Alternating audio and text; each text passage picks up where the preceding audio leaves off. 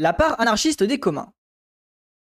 Face à la submersion néolibérale et à la privatisation généralisée du monde, la notion de commun est revenue en force.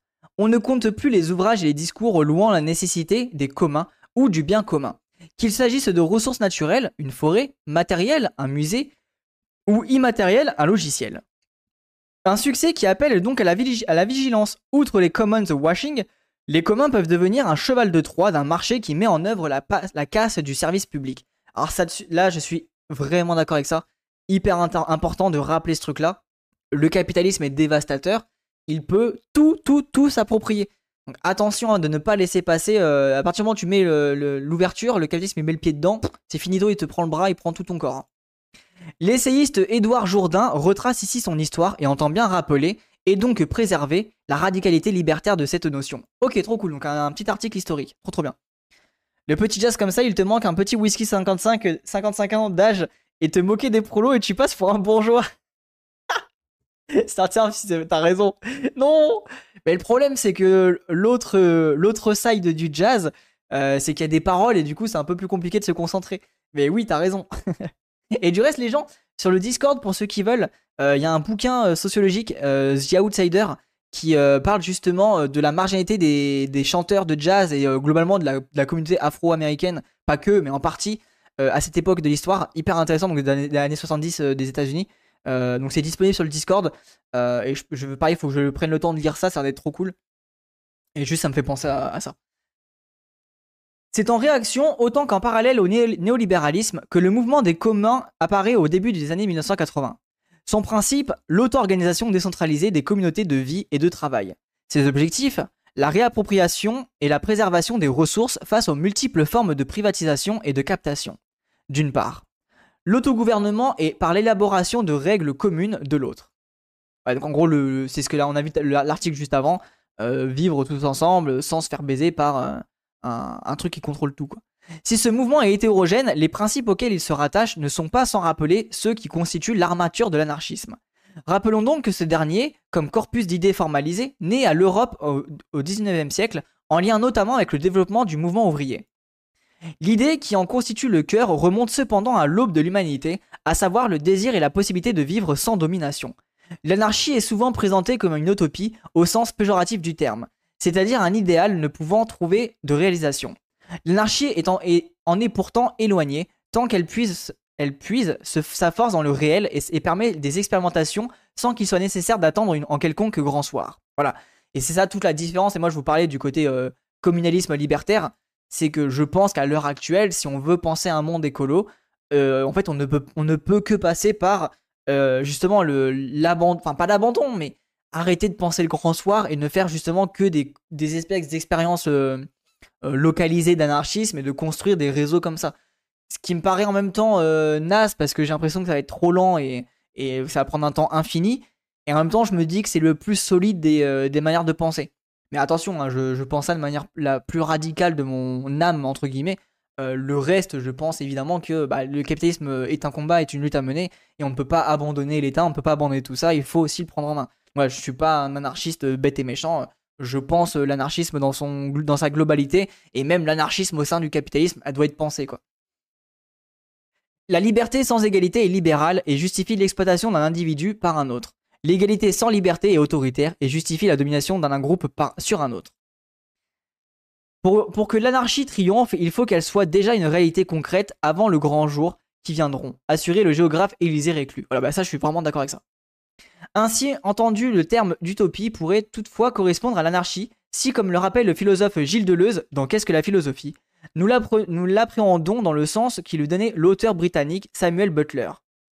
Euh, Erewhon ne renvoie pas seulement à nowhere ou nulle part, mais à nowhere ici et maintenant. Et eh oui, eh, cette petite construction de stream où ça fait que des, des parallèles avec les autres lectures, incroyable. Hein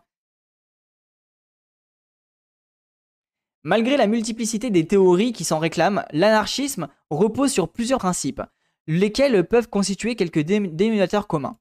Nous pouvons les concevoir à chaque fois dans leur double acceptation, négative et positive, le rejet de l'autorité coercitive, incarné par l'État ou le gouvernement, appel à la libre association ou fédération d'individus ou de groupes entre eux.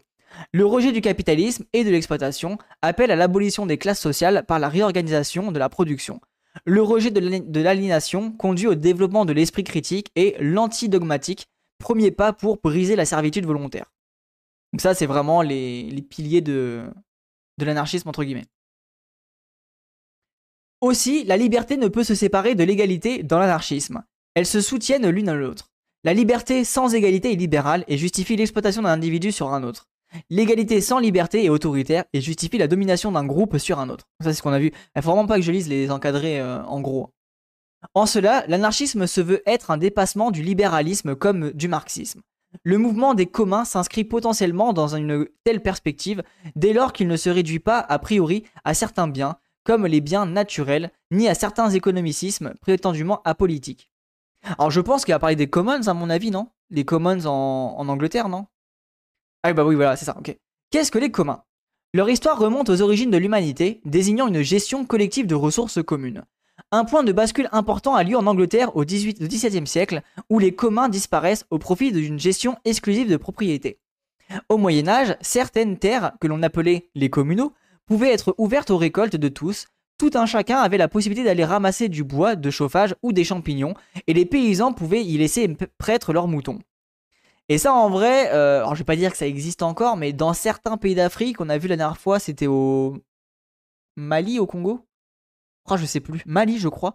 Euh, il y a un petit peu une gestion comme ça, en mode, euh, il y a un, espèce de, il y a une, terre qui est plus, ou moins partagée entre différentes populations, et en fait, chacun peut faire ce qu'il veut sur la terre, tout en préservant globalement la, terre. Et malheureusement, bah, ces modes de vie sont en train de se faire détruire par l'expropriation, notamment de Total, des paysans pour planter des monocultures d'arbres. Donc comme quoi, même les choses qui existent déjà et qui euh, perduraient dans le temps sont en train de se faire détruire par le néolibéralisme et le capitalisme fossile. Le mouvement des enclosures, qui consistait pour les propriétaires fonciers à fermer l'accès aux terres, va peu à peu provoquer la fin de ces communs et jeter dans la misère une grande partie de la population rurale. La création de communs va toujours de pair avec des tentatives de nouvelles enclosures, les ressources partagées faisant l'objet de prédation de la part de certains pour en avoir la propriété exclusive. Voilà, bah, c'est ce que je vous expliquais tout à l'heure avec le, passage au total. Donc je vais vous mettre l'exemple. Hop, enfin la vidéo YouTube qui parle de ça. Euh, on va comme ça, on va voir quel pays c'est. Euh, c'est Congo. Ok, bon, c'est ni Mali, ni. Euh, J'ai dit quoi Mali, ouais. C'est le Congo du coup. Total Energy, Greenwashing et compensation carbone au Congo. Hop là, je vous mets le lien pour ceux qui veulent. C'est particulièrement le cas aujourd'hui concernant le numérique, question des licences, ou les ressources naturelles brevetabilisées. Non, brevetabilité. Brevetabilité. Du vivant. Le mouvement des communs cherche à conjurer par des règles et des modalités de gestion collective celui des zones closure. Et notamment, il y a toute une branche des communs liés au libre, avec les logiciels libres et toute la pensée de, euh, de l'Internet libre, etc. Et ça, pareil, en vrai, ce qui est intéressant, c'est que ça avait déjà été pensé par euh, André Gors, notamment, euh, sur cette idée-là. Et euh, maintenant, c'est en train de se développer. On avait vu un documentaire là-dessus la dernière fois sur, en, React. La notion de commun ressurgit en 1968 à l'occasion de la publication d'un article intitulé La tragédie des communs par, le sociobiologiste Gareth Hardin. Ok, c'est intéressant ça. Considérant les pâturages communs où des bergers cherchent à nourrir individuellement le plus grand nombre d'animaux, réduisant ainsi considérablement la quantité d'herbe disponible, il concluait que le libre usage des communs conduisait à la ruine de tous. Oula S'en suivait à ses yeux que deux solutions seulement étaient à, même, de remédier à cette tragédie, l'imposition de lois protégeant les ressources par l'État ou la propriété privée délimitée par les enclos. Alors ça, je suis radicalement contre cette position. En fait, Qu'est-ce qui fait que les gens vont euh, paître beaucoup de cheptels? C'est pas leur volonté bête et méchante de, euh, de, s'approprier des ressources. C'est qu'en fait, on est dans un monde capitaliste, il faut s'enrichir pour vivre, il faut du fric pour, euh, pour, avoir de la, enfin, pour pouvoir survivre, et de ce fait-là, bah, il faut beaucoup de moutons. Mais justement, peut-être que c'est une erreur de ma part, hein, mais dans un monde où on est sorti de la logique de marché, mais bah, en fait, on va justement entrer dans une logique de préservation de l'environnement. Et de ce fait-là, on va, on va, en fait, on va prendre euh, à chacun selon ses besoins, à chacun selon ses machins. Là, je sais plus c'est quoi la phrase, mais en gros, on va jamais. Enfin, je peux me méprendre, hein, mais dans la majorité des cas, les gens ne seront, de moins en moins égoïstes. Il y en aura toujours, mais globalement, les gens ne vont pas euh, juste prendre des ressources, tout accumuler pour leur bien grand plaisir. Bah non, on va partager, on va justement vivre tous ensemble dans un espèce de, de partage commun. Mais tu ne peux pas avoir un monde comme ça dans un monde capitaliste. C'est la, règle du jeu est de, facto plus forte que euh, ton petit, euh, ta petite vision euh, morale, tu vois. Oui, dans un monde moral comme le comme c'est actuellement, bah, on fait des choses immorales pour s'enrichir. Et c'est pas à nous, en tant que tel individu, de critiquer ça. En fait, chacun a ses, moyens de survivre. Le, le, monde est fait ainsi. Et oui, le mieux c'est d'être moral le plus possible entre guillemets. Enfin, pas moral, mais d'être clean le plus possible. Mais quand tu peux pas, tu peux pas en fait. On est à défendre l'idée que l'eau est un bien commun pour dire à quel point on est dans la merde. Oui, bah c'est ça, Shazam, exactement. L'habilité de faire payer pour faire prêtre un mouton et ensuite d'acheter l'engrais pour le pâturage alors que tu laisses les troupeaux chier dans le, ton champ, tout le monde gagne. Mais oui, mais c'est exactement ça, Shazam. De chacun selon ses moyens, chacun selon ses besoins. Exactement, c'est exactement ça l'argumentique. Euh, Elinor Ostrom a déconstruit son argument. Ok. Bah, lui, je le connaissais pas, mais je suis vraiment contre cette posture-là.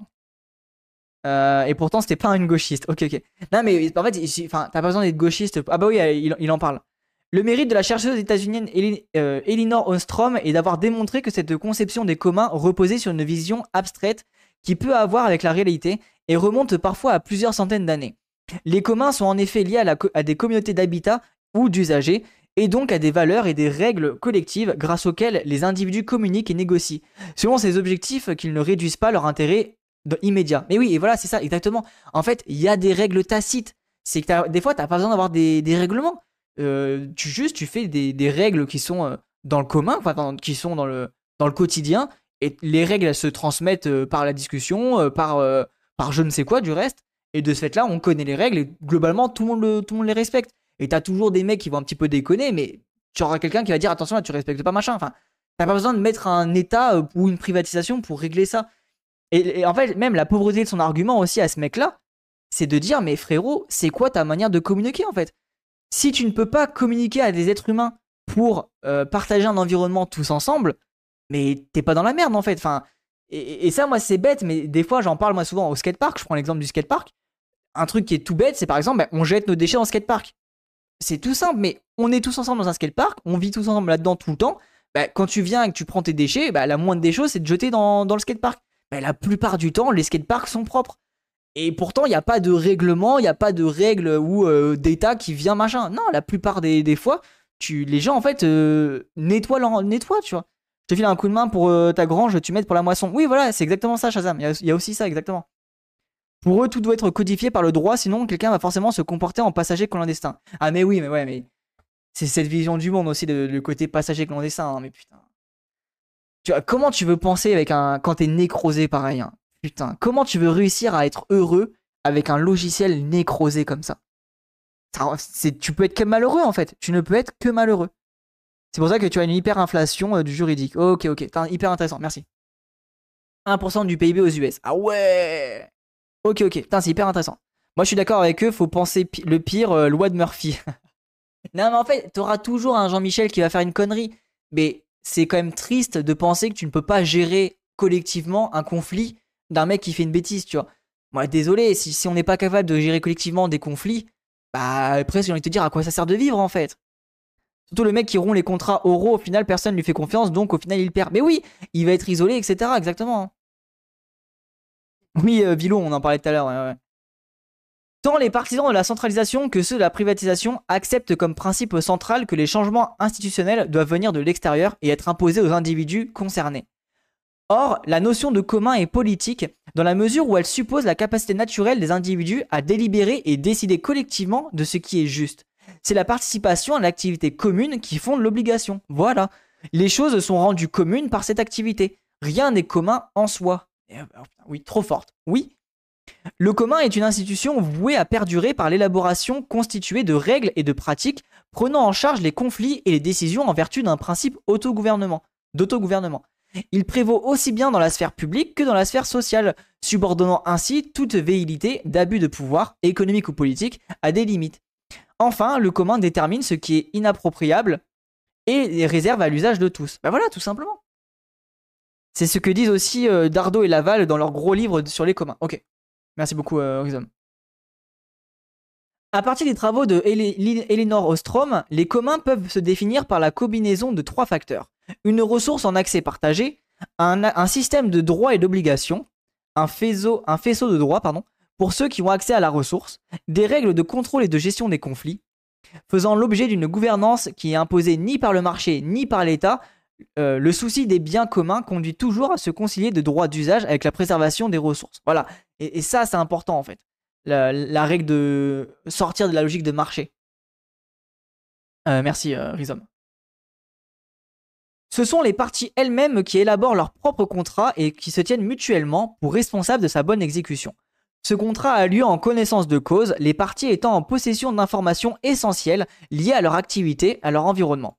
Ici, l'autogouvernement a cette vertu quasi absente dans l'exercice de l'autorité centrale, qui consiste, pour les personnes, à avoir suffisamment d'informations pour évaluer la politique la plus pertinente à mener en fonction de la situation. Et oui, voilà. T'as un très bon article. Aussi, la surveillance mutuelle des parties de leur évaluation, des sanctions en cas de non-respect du contrat, s'avère plus efficace et moins coûteux que l'appel à une autorité externe. Et en vrai, ce qui est intéressant dans les communs, c'est que tu vas pas surveiller. En fait, il y a une surveillance un peu euh, entre guillemets panoptique, mais c'est pas une surveillance de, de non-confiance en fait. C'est presque une surveillance de ben, je regarde si le commun est bien entretenu pour le commun. Et du coup, c'est une surveillance euh, globale mais positive entre guillemets. Je sais pas si vous voyez ce que je veux dire. Euh, dans le sens où, bah, des fois, moi, quand je vais dans des skateparks, bah, tu jettes un coup d'œil et en fait, je prends les exemples du skatepark, c'est moi, c'est mon quotidien, tu vois. Mais en mode, ah bah tu check si il euh, y a pas un trou, s'il y a pas un machin, s'il y a pas un bidule. Et tu vas pas checker qui c'est qui a fait le trou, tu es en mode, ah faut le punir. Non, dans le sens où bah tu, tu, tu vois l'environnement et tu, tu fais en sorte que bah, il soit présent pour tout le monde et qu'il soit bien pour tout le monde. Et du coup, il y a un peu ce côté surveillance où chacun check un peu tout, mais pas dans cette volonté de punir. En tout cas, je le perçois comme tel. Peut-être que je me trompe, mais je le verrai comme tel. Moi, je vois pas la différence avec une utopie libertarienne. Une utopie libertarienne. Mais non, mais frérot, les libertariens, c'est des attardés mentaux. C'est les, libertariens, justement, la différence avec les libertariens, c'est la propriété privée encadrée dans une clôture. Donc, euh, si, il y a une grosse différence entre être enfermé dans une clôture et ne pas avoir de clôture. c'est euh, espace trié, espace lisse. Donc, si, la grosse différence, c'est le cœur même euh, du propos. Un bon résumé des libertariens. Ah oui, non, mais désolé, hein, depuis qu'on a vu la vidéo la dernière fois, c'est des attardés. Hein, c'est bon, j'ai même plus envie de perdre du temps avec ces gens-là, quoi. En vrai, je pense que si, en vrai de vrai, il y a des, des, trucs qui sont intéressants à penser, il y a des vraies pistes de réflexion qui peuvent être intéressantes, il y a des trucs qui sont vraiment. qui, qui peuvent amener à réfléchir. Mais l'angle mort, c'est la propriété privée, et de ce fait-là, la propriété privée est un problème, tu. Moi, à titre personnel, je suis complètement contre la propriété privée. Donc, enfin, privé euh, lucratif, privé machin, mettre des clôtures et tout, ça m'intéresse pas. Je pense qu'il faut qu'on arrive à vivre tous ensemble sans foutre des clôtures, tu vois. Euh, après, oui, on a besoin d'intimité, évidemment, mais est-ce qu'on a besoin de mettre des clôtures pour avoir une intimité? Je défends pas les libertariens. Non, mais t'inquiète, tu penses comme tu veux, y a pas de souci. Hein. Je vais pas, euh, enfin, chacun ses pensées, je vais pas commencer à te critiquer parce que tu es libertarien je ne sais quoi, je m'en fous. Juste, je trouve qu'ils sont pas très malins. Après, je pense que les vrais, enfin, les penseurs libertariens, ceux qui ont un peu fait émerger l'idée, je pense que c'est assez intéressant comme idée, tu vois. Euh, ça repose quand même sur une forme d'absolutisation de la propriété privée. Euh, attends, absolutisation? Qu'est-ce que t'appelles absolutisation? Juste, je trouve ça glissant, libertarien. Ouais, je, vois votre point de vue, mais je sais pas, moi je. En fait, moi je prends l'angle du foncier. On a tellement de problèmes avec le, fait que le foncier soit fermé avec des clôtures que j'ai un peu envie d'être bête et méchant et de dire que non, il faut ça, tu vois faire de la propriété privée un absolu inviolable. Ah oui, bah voilà, non, mais ça, exactement. Et non, non, moi ça, je trouve que la propriété un, absolu inviolable, c'est une erreur, une erreur de pensée. Parce que le problème de, faire que la propriété privée, c'est un truc inviolable, bah, de ce fait-là, tu ne peux plus penser autrement. Et donc, tu ne penses pas les différences et les, multitudes de vies qui, peuvent être euh, plus ou moins liées à ça, tu vois. C'est. Enfin, comment dire? Penser propriété privée t'enferme en fait, ça t'enferme dans, un mode de pensée et de ce fait-là, tu peux plus développer autre chose. Tu es toujours obligé de partir de là, donc bah, tu, te, tu, te nécroses quoi. Sans la base des libertariens, c'est pour ça que eux, l'impôt, c'est du vol. Ouais, ouais, ok, ok. Mais voilà, bah, rien que ça, c'est bête, tu vois. Enfin, moi, je trouve ça bête, après, je peux comprendre, mais. Bon, bref, peu importe. En cela, la gestion par les communs est beaucoup plus efficace que celle de l'État extérieur aux ressources concernées et incapable d'en comprendre les enjeux, ou du marché, où la concurrence des propriétaires et leur recherche du profit conduit à l'épuisement des ressources. Voilà, exactement. La production de biens communs est donc un construit social et politique dépendant de l'arbitrage de la collectivité entre ce qu'elle peut et veut supporter pour le bénéfice de tous et la production de biens libres d'accès. Si l'on suit les développements d'Ostrom concernant l'organisation de la gestion égalitaire des biens communs, nous pouvons distinguer trois niveaux de règles qui s'emboîtent dans le cadre de l'utilisation de ressources communes. En premier lieu, les règles d'opérationnel, composées notamment de, des processus d'appropriation, de fourniture ou de surveillance, qui influent directement sur les décisions et des appropriateurs. En second lieu, les règles de choix collectifs, qui comprennent des processus de gestion et de décision politique. Enfin, les règles de choix constitutionnels, qui affectent ensemble la gouvernance concernant les processus de décision, déterminant les règles de choix collectifs et les règles opérationnelles. Nous retrouvons ici la dimension éminemment politique de la gestion de la propriété. C'est le niveau ultime de la non-pensée. Je suis un peu d'accord, euh, Caromé. Le mouvement des communs s'est d'abord développé à partir des problématiques liées à la gestion des ressources naturelles. Il s'est ensuite élargi à la question des connaissances, puis des données personnelles liées au numérique, Internet constituant un espace à l'origine ouvert, mais faisant désormais l'objet de multiples enclosures. Et pareil, moi par exemple, sur la, gestion des, la question des connaissances, moi tout ce que je produis, tout ce que je fais est en libre accès. Je trouve ça inadmissible de fermer la pensée en fait, de, de clôturer la pensée, c'est inadmissible. Ce qui fait que collectivement on est fort, que collectivement l'espèce humaine est, puissante, etc. C'est aussi parce que la pensée est ouverte à tous. Et ça, moi, c'est un, truc qui me dégoûte le plus au monde, c'est de, de clôturer la pensée dans des, dans des objets euh, euh, hors de prix ou des trucs comme ça. ça. Me rend ouf. Ces deux premiers domaines ne sont pas vierges de théories et pratiques libertaires que l'on retrouvait déjà au XIXe siècle. Les deux suivants n'en sont encore qu'à leur balbutiement concernant l'approche par les communs, mais ont déjà, là encore, fait l'objet d'une attention particulière dans le mouvement anarchiste. Il s'agit de la gestion des moyens de production et de l'organisation politique par les communs territoriaux. Et voyez, pour, rebondir sur la question de la propriété privée, par exemple, mais comment tu peux te dire j'ai la propriété privée d'une idée Moi, ça, c'est un truc qui me dépasse. Genre, euh, je sais pas, ça me rend fou de me dire, bah ça c'est mon idée, elle m'appartient, personne peut la développer, tu vois. Bah non, justement, ce qui fait que ton idée elle est puissante et émancipatrice, c'est qu'elle est prise en main et qu'elle, en fait, qu'elle te libère, qu'elle se détache de toi. Et limite, ne pas être cité par une idée, une pensée, mais que tout le monde la pense, bah, en fait, t'es déjà dans l'ultime. Euh, enfin, t'es déjà quasiment l'ultime gagnant de tout ça, tu vois. Et ça, c'est un truc qui me rend fou, la propriété intellectuelle. ça m'énerve vraiment, c'est un truc, ça m'agace de ouf. Alors je trouve que le, non, le, plus cool, c'est que les gens puissent justement euh, prendre des morceaux de ta pensée et développer eux-mêmes leur pensée. Et, s'ils plagient, ils plagient, c'est pas grave, on s'en fout. Genre, euh, limite, ils vont repenser le concept, etc. Moi, à titre personnel, je m'en fous. Je peux comprendre sur, euh, sur le côté argent que ça pose des questions, tu vois. Mais sur le côté intellectuel, un plagiat, bah, tu vois bien que ça fonctionne pas pareil que le mec qui l'a pensé en tant que tel. La seule chose qui justifie la propriété intellectuelle, c'est qu'on vit dans le capitalisme. Oui, voilà. C'est pour ça qu'on est d'accord que dans le capitalisme, oui. Mais euh, en dehors du capitalisme, je trouve ça vraiment aberrant. Mais oui, on est d'accord, Shazam, c'est pour ça que je, voulais préciser ça, mais t'as raison de me corriger là-dessus. Les communs des ressources naturelles. Cette catégorie, très vaste, rassemble des objets divers, mais caractérisés par les effets significatifs que peut avoir leur usage sur la population mondiale. Environnement, fonds marins, génome, corps humain, patrimoine culturel, eau, atmosphère. On reprend la pensée par exemple de euh, Jason Nickel euh, il y a une colonisation atmosphérique. Une réflexion sur ce qui appartient à la catégorie des biens communs globaux vise à définir les formes de protection et de ressources qui doivent être retirées de la sphère commerciale, ou dont l'utilisation marchande a vocation à être fortement encadrée par de nouveaux droits fondamentaux. Selon l'Association internationale de l'étude des communs, les communs de subsistance se constituent autour de ressources naturelles qui existent donc hors du marché et sans droit de propriété privée sont vitaux pour environ 2 milliards d'individus dans le monde. Dans le Nouveau-Mexique, par exemple, les communautés autochtones gèrent collectivement depuis le XVIIIe siècle les systèmes de cours d'eau connus sous le nom de acequias, satisfaisant les besoins en eau de la communauté et respectant les limites écologiques de la ressource. Et pareil, ça ce qui est connu aussi, c'est que les autochtones en Australie ont beaucoup mieux préservé la forêt que, euh, que les capitalistes. Les acequias disposent certes de la sanction légale de l'État du Nouveau-Mexique, mais, ce sont les communautés elles-mêmes qui gouvernent cette institution. Chaque membre participe à son bon fonctionnement, à la fois en permettant la satisfaction de l'approvisionnement en eau et en préservant les ressources naturelles. Euh, la propriété intellectuelle, c'est comme des dommages cérébraux à l'humanité. T'as un savoir qui ne circule plus entre nous. Oui, c'est ça, euh, Nixou. C'est vraiment ça. C'est une un pro. Enfin, ah, ça me rend fou. En vrai, c'est un sujet qui me qui me rend dingue. Certains communs sont créés la pour la préservation de la biodiversité et de la culture des peuples indigènes.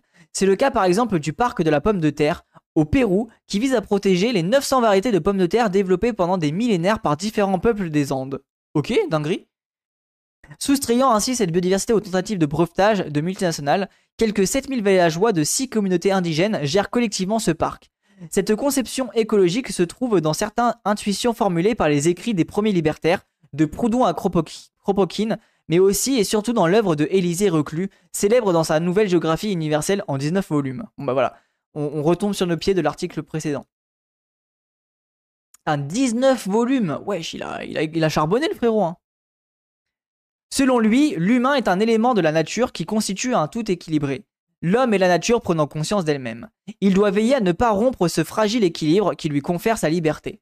L'observation par reclus de l'équilibre précaire entre l'humain et la nature lui permet de déduire que le capitalisme et le productivisme sont dommageables pour l'un comme l'autre. Et voilà, bon, ça, clairement d'accord. Hein. Là-dessus, euh, je ne suis, je ne peux que être d'accord. Dans une grande métropole comme Londres, note-t-il, le mauvais traitement de l'eau entraîne un taux de mortalité trois fois plus élevé dans les quartiers pauvres que dans les quartiers riches. En prison, il avait le temps d'écrire. Ah bah ouais, tu m'étonnes. C'est pas moi, c'est de Nina euh, Palais, artiste engagée contre la propriété intellectuelle. Ok, trop cool, euh, Nixou. Trop cool, trop cool. Ah, merci pour le partage. Ah, mais euh, tu vois, en plus, c'est bien ça. Une artiste qui est contre la propriété, la propriété intellectuelle, c'est hyper important. Parce que justement, les artistes, il y en a plein qui vont dire oui, mais c'est à moi, c'est moi qui l'ai créé, nanana. Alors, je comprends, dans un monde capitaliste, ça fait chier que les gens se vendent tes œuvres. Mais en tant que tel, tu n'as rien créé, enfin, rien ne vient vraiment de toi. C'est ça aussi qu'il faut comprendre, les gens, c'est que toi-même, quand tu crées une idée, bah, ton idée, elle, est, elle a été créée parce que tu as eu accès à des milliers et des milliers de contenus. Genre moi, là, quand je développe des idées, des concepts, des machins, bah, ça vient pas de moi en tant que tel, ça vient de moi qui ai eu accès à mais des milliers de lignes de texte qui m'ont enrichi intellectuellement. Et si je n'avais pas eu accès à ça, je n'aurais jamais créé. Euh, en vrai, je crée pas grand chose, mais euh, des fois, je développe des petits concepts, tu vois. Bah, j'aurais jamais pu penser ça en fait. Oui, justement, elle dit que la propriété intellectuelle détruit toute sa créativité artistique. ok, bah, bah, ouais, bah, elle a, hyper raison et je suis 100% d'accord avec elle. Alors, comment tu dis, elle s'appelle comment? Nina Palais? Hop là. Eh ben, merci Nina Palais. Je vais aller voler, enfin, je vais surveiller tout ça. Trop cool. Merci pour le partage. Elle a fait une conf, je crois. Ah bah vas-y, en vrai, je suis chaud d'écouter ça. Quand on pourra refaire du React, on va écouter ça, je pense. Les développements théoriques de l'anarchisme concernant l'écologie, très avancés dès le deuxième moitié du XIXe siècle, connaîtront un nouveau souffle dans le dernier quart du même siècle, notamment aux États-Unis, avec l'écologie sociale dont Murray Bookchin est le principal représentant. Selon lui, ce sont les conditions économiques, politiques et sociales qui, qui est indispensable de changer si l'on veut préserver une nature environnementale. Partant du constat que le fondement de l'État et du capitalisme est la domination, il en déduit que le principe même de domination, y compris sur la nature, relève d'une logique illégitime et, dangereuse. Et oui. L'écologie sociale de Bookchin, suppose une organisation fondée sur une coopération de communautés naturelles, non façonnée par l'État ou par une autorité politique coercitive, notamment par le biais d'un municipalisme libertaire. Bon bah ça les gens, c'est ma pensée actuellement, je, ne... enfin je presque je ne vois le monde fonctionner que comme ça. Ce qui est une erreur, hein, mais je n'arrive pas à penser à un monde autrement. Parce que j'ai l'impression que c'est enfin, un, monde fonctionnel, pardon, un monde fonctionnel autrement. Je sais que c'est une erreur, hein, mais bon, euh, pour le moment j'en suis à ce stade-là. Les individus participeraient aux affaires de la commune et à la gestion de leur environnement, ce qui supposerait le contrôle de l'économie par les citoyens.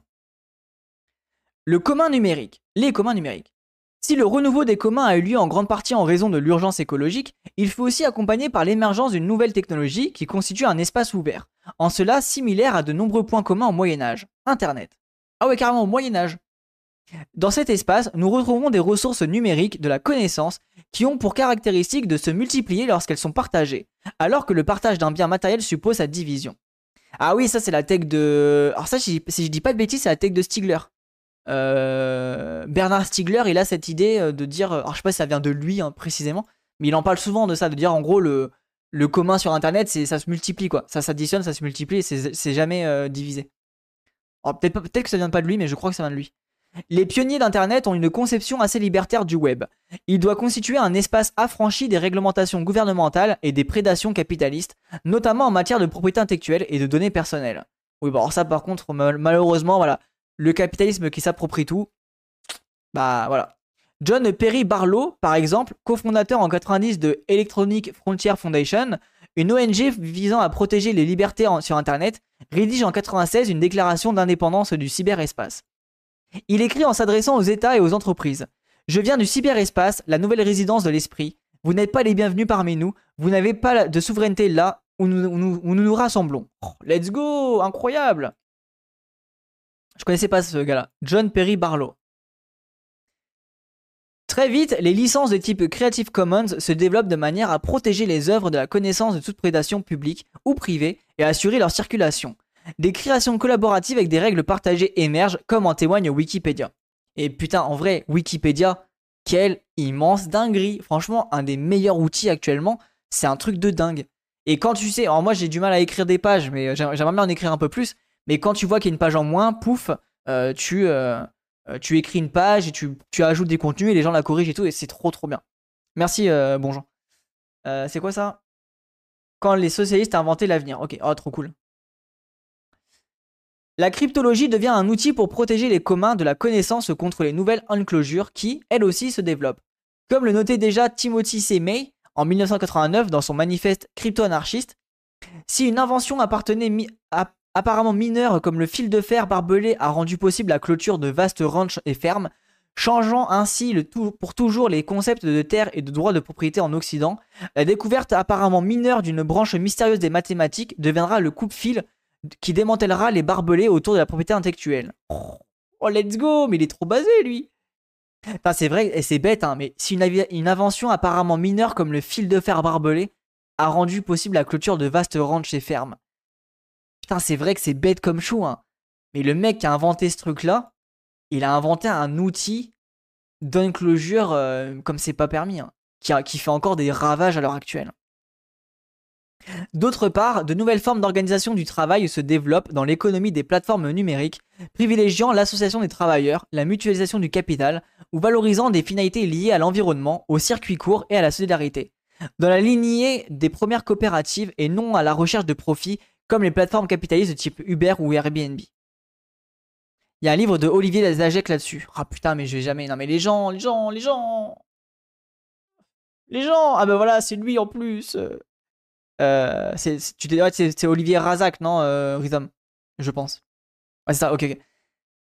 Et ben en vrai, vous savez quoi? Ça a l'air trop intéressant. Ah, mais putain Et voilà, 301ème euh, livre dans ma liste à lire. c'est pas long. Bah ouais, mais je sais que c'est pas long, mais j'ai déjà 300 bouquins à lire, quoi. ah, mais merci beaucoup pour le partage. En vrai, n'hésitez pas, moi je, suis friand du partage. un résumé. Ah ouais, bah en vrai, ouais, je suis chaud de lire le. Bah tiens, tu sais quoi? On lira en live ça. Philosophie du fil barbelé. barbelé. Comme ça, euh, ça peut peut-être intéresser les gens pour après lire le bouquin. Merci beaucoup, euh, bon Et euh, Rhizome. Trevor Scholz, le professeur à la New School de New York, a élaboré le concept de coopérativisme de plateforme pardon, pour désigner ces nouvelles organisations. Dans l'article Plateforme Coopérativism, Coopérativism Challenging the Corporate Sharing Economy, il le qualifie par les dix principes suivants une propriété partagée de la plateforme entre ses utilisateurs, des rémunérations décentes accordées aux utilisateurs de la plateforme, bah, comme ce stream par, exemple, n'hésitez pas à, faire, à prendre des abonnements et faire des dons, en cas de prestation de services marchands, une transparence dans la collecte et l'usage des données personnelles, ainsi qu'une libre portabilité de ces dernières entre plateformes, un dialogue, une médiation entre la plateforme et ses utilisateurs, une codétermination du travail entre utilisateurs et gestionnaires de la plateforme, la promotion d'un cadre juridique protecteur, notamment en matière de concurrence entre plateformes et travailleurs, et en matière de droit du travail, des droits et des protections portables pour les utilisateurs entre différentes plateformes, une protection contre les décisions arbitraires des plateformes, une limitation de la surveillance de l'activité des utilisateurs et un droit à la déconnexion. Putain, si on, avait, si on avait un tiers de ces trucs-là, eh ben on pourrait avancer bien bien loin. Grave intéressant ça. Le coopérativisme de la plateforme entend ainsi à rendre aux utilisateurs la gestion de cette dernière, et ce dans une ligne autogestionnaire chère à la tradition libertaire. L'un des enjeux de ces plateformes est de maintenir leur modèle dans un environnement économique qui ne leur est pas favorable, comme en témoigne l'initiative Linux, système issu de la rencontre entre un mode opératoire hacker et des principes du logiciel libre, désormais possédé à 90% par les entreprises capitalistes. Ah ouais, quel enfer ça. Il y a Lucky Luke des barbelés sur la prairie, mais c'est beaucoup moins précis intellectuellement. Oui, oui, oui, bien sûr, mais c'est intéressant par contre euh, euh, graphiquement de le montrer comme tel. Mais euh, je connaissais pas, merci. En vrai, c'est intéressant. Je crois que c'était son TED Talk. Ah, elle a fait un petit TED Talk. Ok, bah en vrai, ça dure 18 minutes. pourquoi pas le, pourquoi pas l'écouter. Ah, pas là, hein, mais la prochaine fois. Merci pour le, pour le partage. Ah oui, il y a 7 ans. ah, c'est en anglais. Ah, ok, bah, bah, ça, sera, ça sera personnel alors. Ok, merci. Les communs de production. Les communs peuvent également désigner des moyens de production. Ils supposent que tous ceux qui s'exercent des, décisions d'unité de travail ont vocation à pouvoir participer à ce pilotage. Au premier chef les employés, mais aussi les riverains dans le cas d'entreprises polluantes ou encore les consommateurs. Alors ça, oui, ben ça c'est le, B à bas, on devrait faire ça, notamment pour toutes les entreprises qui polluent, mais pas que. Hein. En fait, les, les citoyens devraient être intégrés au sein même des décisions politiques de l'entreprise. Ces idées rejoignent les principes autogestionnaires développés dans la deuxième moitié du XIXe siècle sous l'impulsion de Proudhon, notamment dans son ouvrage de la capacité des classes ouvrières, puis par le syndicalisme révolutionnaire ou l'anarcho-syndicalisme, de la théorie ou la pratique. Elinor Ostrom illustre en mobilisant le cas des pêcheurs euh, Alania en Turquie. Dans les années 70, ces travailleurs sont confrontés à une double contrainte. La concurrence pour la ressource précarise leurs conditions et, et peut entraîner des conflits, laquelle entraîne une surexploitation des ressources, en l'occurrence des poissons, qui se raréfient. Pour y répondre, les pêcheurs du littoral de l'Alania décident de se réunir et d'expérimenter des solutions débouchant en moins d'une décennie à l'adoption des règles suivantes. Tout d'abord, les pêcheurs et les lieux de pêche doivent être listés. Les zones de pêche sont réparties en tirage au sort entre tous les travailleurs, l'activité étant autorisée de septembre à mai de, manière à ce que les poissons puissent se reproduire le reste de l'année. Les pêcheurs doivent passer à une zone à l'autre, de ouest en est, permettant à chacun de pouvoir pêcher sur l'ensemble du littoral durant toute la période. Ok, grave intéressant ça. Cette approche par les communs du travail et de la production, en garantissant l'égalité en capacité et en droit des producteurs, ainsi que la sauvegarde de la ressource naturelle, s'avère plus efficace que la concurrence capitaliste ou l'administration étatique, trop, éloignée pour comprendre les règles euh, et régler le problème. Et oui, parce que le problème de des trucs étatiques ou bureaucratiques, c'est que bah, comme d'hab, c'est des mecs en costard qui veulent répondre à des besoins, sauf que tu peux pas, avec des lignes sur Excel, euh, répondre à un besoin euh, matériel d'une population d'animaux en moins ou je ne sais quoi. Cette pratique d'une production autogérée, sans État ni capitalisme, se retrouve à de multiples reprises durant ces deux derniers siècles. L'expérience la plus vaste et la plus radicale demeure sans doute celle de l'Espagne anarchiste en 36, dont il reste de nombreux enseignements à retirer. En vrai, ça les gens, l'Espagne de 36, je pense qu'il faut mater des documentaires là-dessus. C'est vraiment magnifique comme moment de l'histoire euh, de comment justement il y a un anarchisme qui se met en place. Alors ça n'a pas duré longtemps, hein, mais c'est fonctionnel quoi. C'est fonctionnel.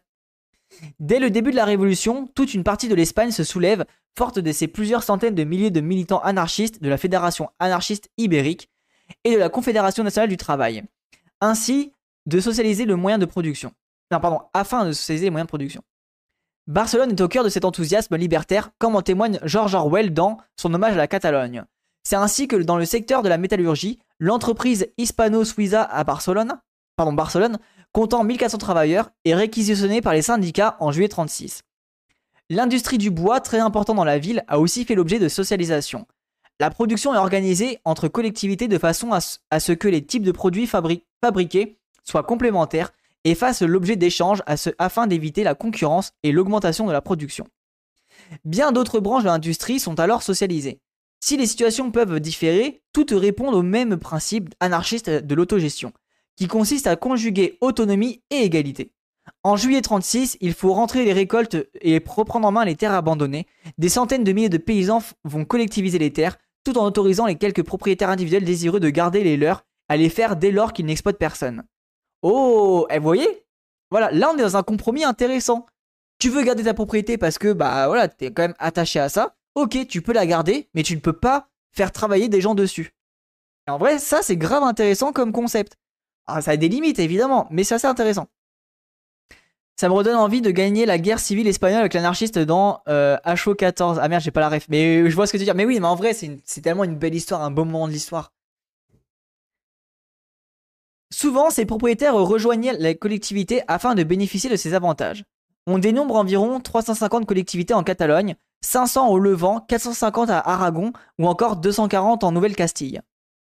C'est un jeu HO14. Euh, ok, ok, je connais pas. L'autogestion est organisée dans trois domaines complémentaires. Les statistiques pour organiser l'économie, réunies par fédération. Les nouvelles techniques qui doivent permettre d'améliorer et de restructurer l'économie en concentrant les industries et en développant les innovations. La culture qui ouvre sur une nouvelle vision du monde, essentiellement grâce aux, écoles. Et si je dis pas de bêtises, en plus, c'est les écoles, euh, euh, les écoles de Ferrer, je crois, hein, à cette époque-là de l'histoire.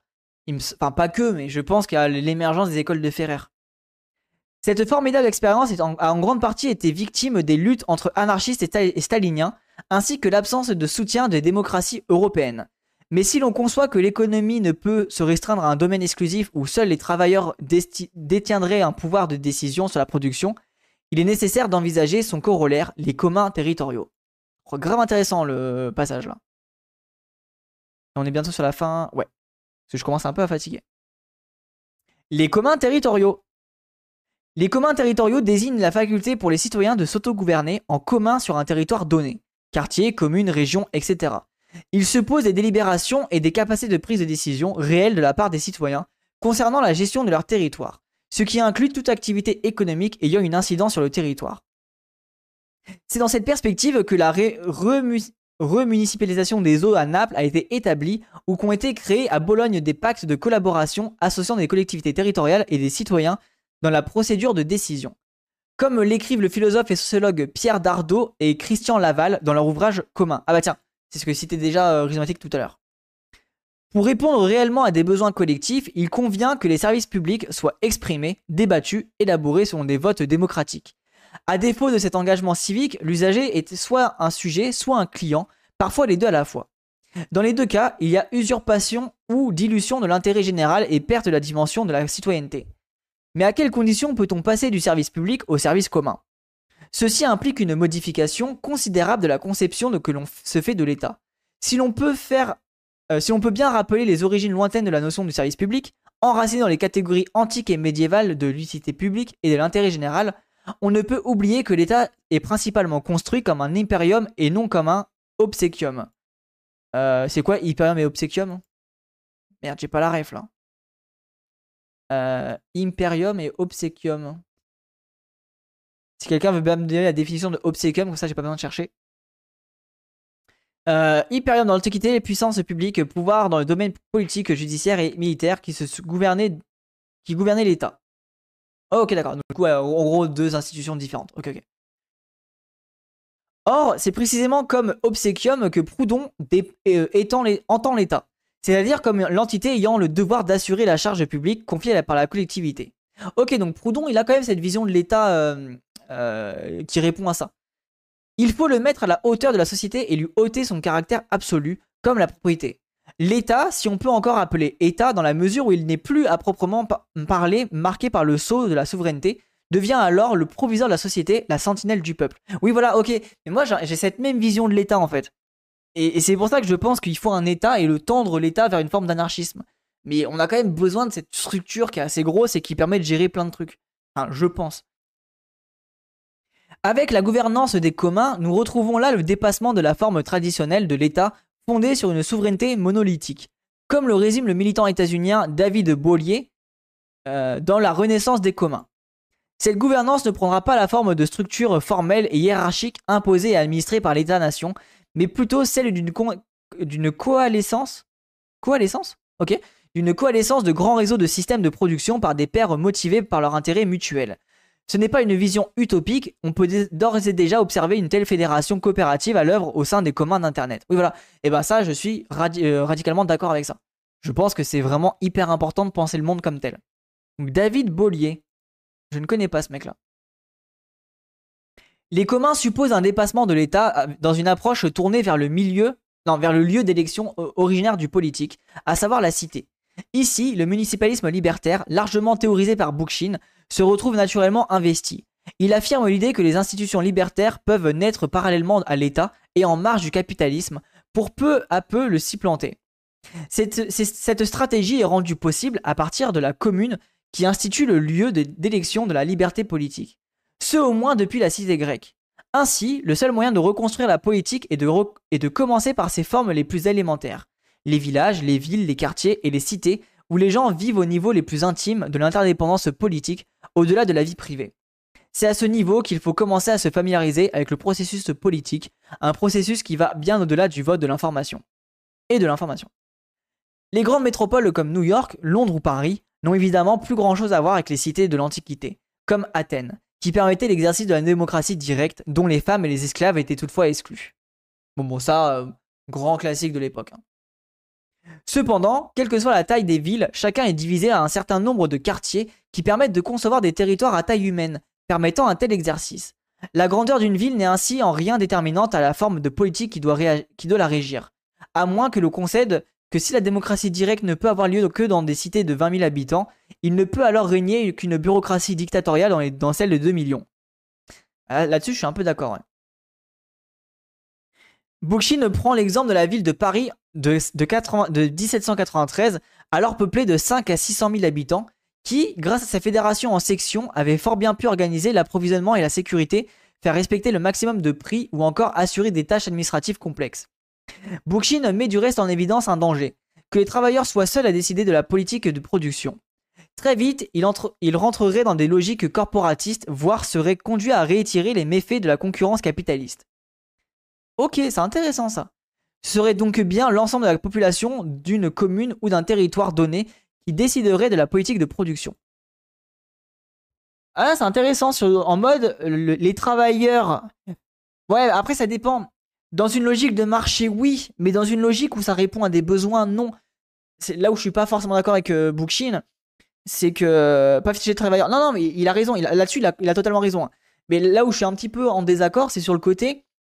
Pour moi, un travailleur répond à des besoins, dans le sens où tu, es censé travailler parce que quelqu'un a eu un besoin et du coup te, demande quelque chose. Mais je peux me tromper, et surtout qu'il y a plein de travail où ce n'est plus possible. Mais j'ai un peu l'erreur de penser le monde du travail de penser la manière dont moi je voudrais que le travail fonctionne comme ça, et de ce fait-là un peu de clôturer mon, monde autour de ça. Ce qui est une erreur de pensée évidemment. Mais du coup je comprends là-dessus, et la, critique il a raison. Hein. Mais je suis pas sûr que dans un monde où on réfléchit à la production autrement, et justement à la base sur la, question des besoins, bah, est-ce qu'on irait euh, d'office produire plus? Bah non, on irait justement tendre vers on produit le moins possible pour euh, faire le moins possible. Mais dans une logique de marchande, par contre, dans une logique marchande où il faut faire du profit, là, il a 100% raison. La dimension locale du municipalisme ne saurait toutefois faire l'économie du fédéralisme pour envisager ces problématiques globales, par exemple en ce qui concerne l'environnement. Qui définit les besoins? Eh, Justement, la population. C'est pour ça que moi je parle vraiment du principe que, en tout cas, et c'est pour ça que c'est peut-être une erreur de ma part, mais la manière dont je pense le travail, c'est je travaille parce que quelqu'un a besoin de ce travail. Je ne, vais, pas travailler parce que je ne vais pas travailler par mon pur plaisir, tu vois. Euh, enfin, peut-être, mais du coup, je vais pas euh, surtravailler entre guillemets.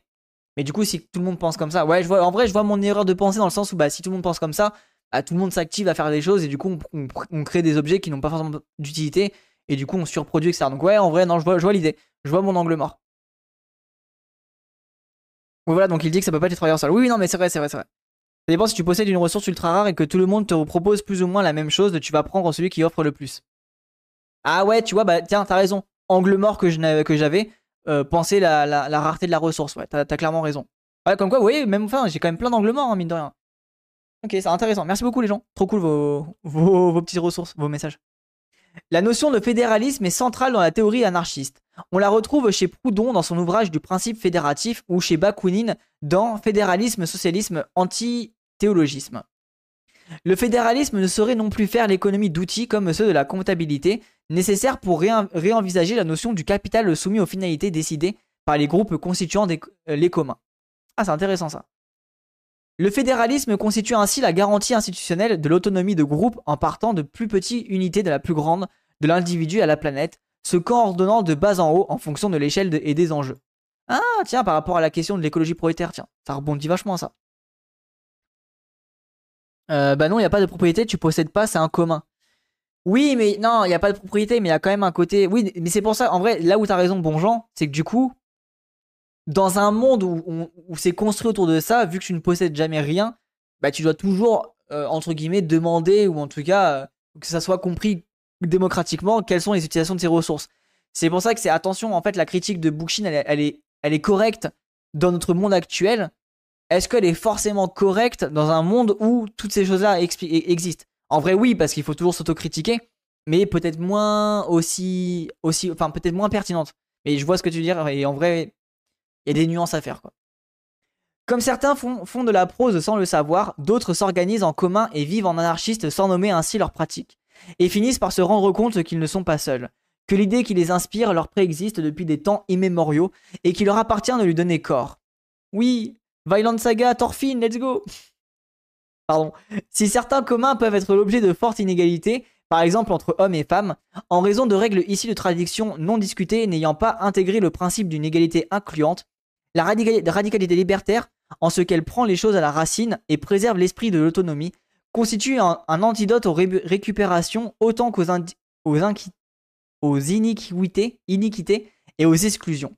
Là-dessus, je suis vraiment d'accord avec ça. En cela, dans la mesure où il existe en, en congruence entre théorie et pratique, les apports mutuels et les critiques réciproques entre anarchisme et commun ne peuvent être que féconds. let's go En vrai, très bon article. Hein. Un article de, du coup, hop là. Un article de... Bah tiens, c'est un article de qui? Euh, Un article de Édouard Jourdain. Très très très bon article, franchement trop cool. J'espère que ça vous a plu les gens. Euh, bien théorique. Ah putain, c'est écrit en dessous, je suis bête bien théorique, euh, bien plein de savoir, plein, d'informations. Et vraiment, vraiment cool.